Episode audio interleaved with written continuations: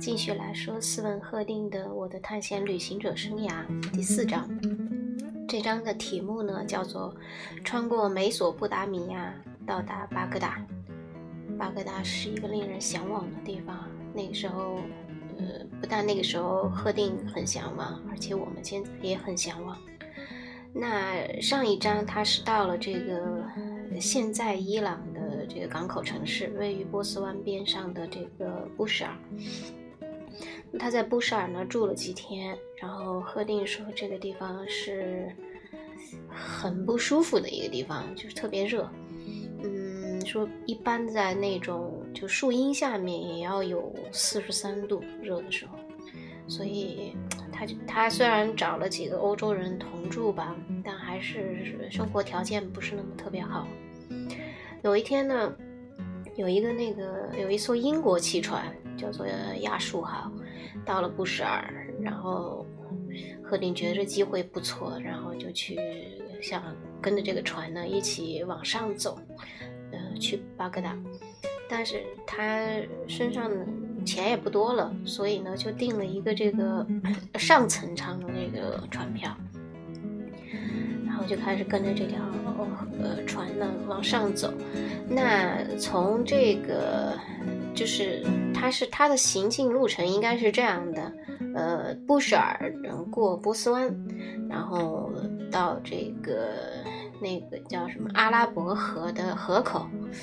呃，阿拉伯河就是幼发拉底河、底格里斯河交汇以后形成的那条，然后直通波斯湾的不长的那一段就叫阿拉伯河。然后因为赫定是从波斯湾这样过去的嘛，所以他是上溯往上走。呃，然后呢，从沿着这个嗯阿拉伯河呢，他就到了这个巴士拉。巴士拉是一个很出名的城市啊，但是在赫定那个时候呢，他看到的巴巴士拉已经是一所破败不堪的城市，特别的脏，而且那个好像各种世界各地的人都有，土耳其人啊、阿拉伯人啊、波斯人啊，还有其他他叫不太出来的东方人，呃。就在那里，而且好像也疾病也很多，所以呢，他也在一直等的这个有船来以后呢，再继续往上走。到了五月末的时候呢，终于他等到了一条船，也是一艘英国船。然后呢，嗯，他就跟着这艘船往上走，而且整个这条船上只有他一个白人，其他的呢都是他所谓的东方人啊。然后，呃，到了这个跟着这条船呢，就到了这个科尔奈。科尔奈呢，正好就是幼发拉的拉底河和蒂蒂格里斯河的这个交汇。那这个科尔奈呢，从这个一看就是，把那个呃。把两条河连接起来的那个地方，而且这两条河因为分开来看呢，就像一个牛角，所以这个科尔纳呢，他觉呃赫定他自己考证啊，他觉得和这个拉丁语里面的这个角就牛角的意思非常像，呃，这是他的考证。那幼发拉底河整个这条河全长呢有两千八百多公里，是亚洲西部最长的河流。起源于这个亚美尼亚的高地，然后一直呢往下流。嗯，那么它流经的这个，它和这个呃底格里斯河呢冲击出来的这一块平原，就叫做美索不达米亚平原。那当时这个阿拉伯人把这一个地方叫美索不达米亚岛，其实以反正是冲击而成的，也有道理。就在这个地方呢，就是以前的这个。呃，亚述王朝和巴比伦王国在这个地方的这个称霸一时的地方，尤其是这个亚述王朝。亚述王朝是一个从公元前三千年一直到公元前六百零五年的一个超级王朝。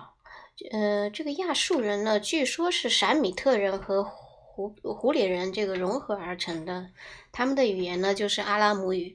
阿拉姆语曾经在很长的时间里面都是中亚地区的官方用语，就像今天的英语一样。不管你的母语说什么，但是这个官方之间的交流呢，用的都是阿拉姆语。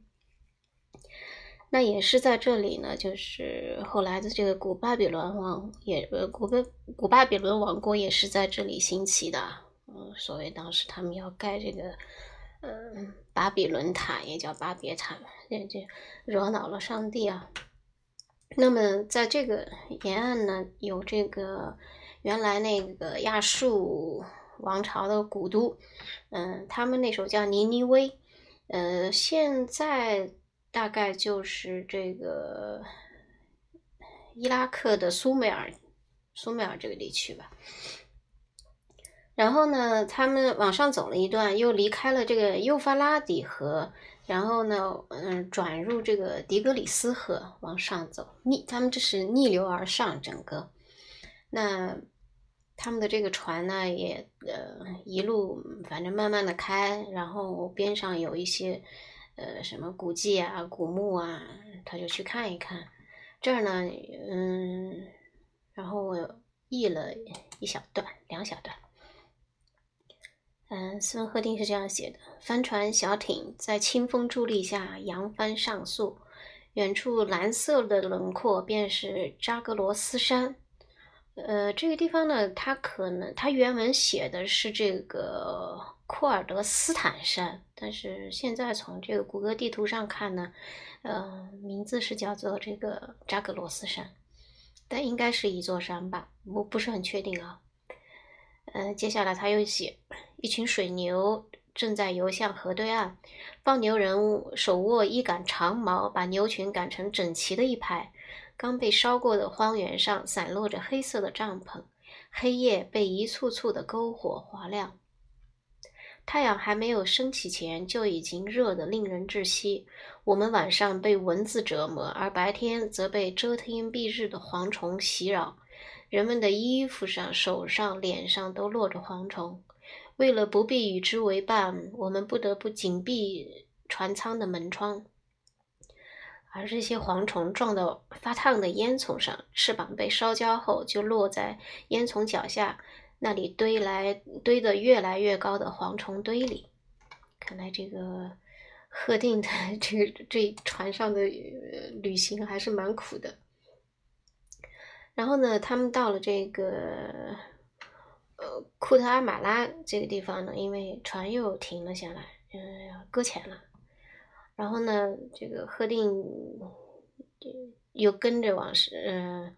就他们后来搁浅以后，还绕了个地方，这样不过对贺定来说蛮好的，他可以到这个一个古城叫做这个泰西峰，到这儿去看一看。因为泰西峰的遗址呢，嗯，泰西峰是也是一个古都了，曾经先后被这个帕提亚人、罗马人、萨珊人、阿拉伯人统治过，所以它的这个遗址上还是很有看头，有很多城堡啊、宫殿啊之类的。然后呢，呃，他在这儿呢，他写了这么一段，就是当年这阿拉伯人入侵萨珊波斯那个萨珊王朝的时候的一段啊。把我爷爷的这段调出来。那，嗯，他是这样写的：公元六百三十七年，伊斯埃三世，嗯，这个伊斯埃三世就是波斯萨珊王朝的末代君主。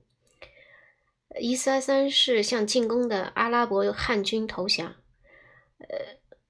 国王问对方的谈判使者：“这个国王就是指的这个阿拉伯国王。”呃，说：“呃，不不，这个国王 是这个伊斯埃三世。”他问对方的谈判者说：“我也算阅人无数了，但从没见过像你们这么穷的，鼠蛇当饭，羊皮骆驼做大衣，你们怎么就能打下我的王国呢？”使者回答：“您说的没错。”食不果腹，衣不蔽体，一向是我们生活的一部分。但真主赐予我们一位先知，而他的宗教便是我们的力量之源。这就说明当时阿拉伯的帝国为什么强悍一时啊。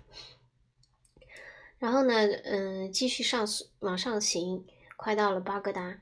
这个时候呢，嗯，斯文赫定满脑子都是一千零一夜的故事，什么飞毯呀。阿巴斯王朝的那个首府的那种华丽呀，但是呢，他们到的时候，他发现，呃，巴格达就是很普通的一些土房子，嗯，然后呢，有很多的这个棕榈树、椰枣树，跟他想象的那种神奇的地方不是很像啊，只有一座这种横跨底格里斯河上，也是一个那种弱不禁风的浮桥，整个看上去就是一个比较落后的地方吧。嗯，但是在以往的技术当中，巴格达确实是一座非常华丽的城市。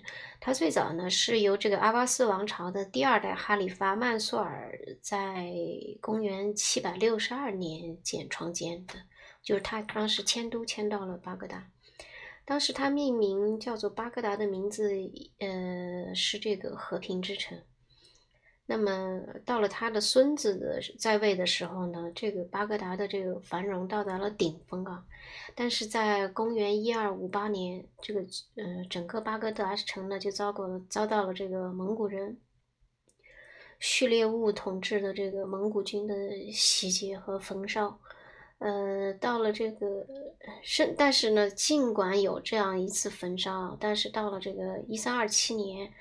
著名的这个旅行家巴图塔到的这个时候呢，他还是觉得这个巴格达的那个雄雄伟程度啊，还是令人叹为观止。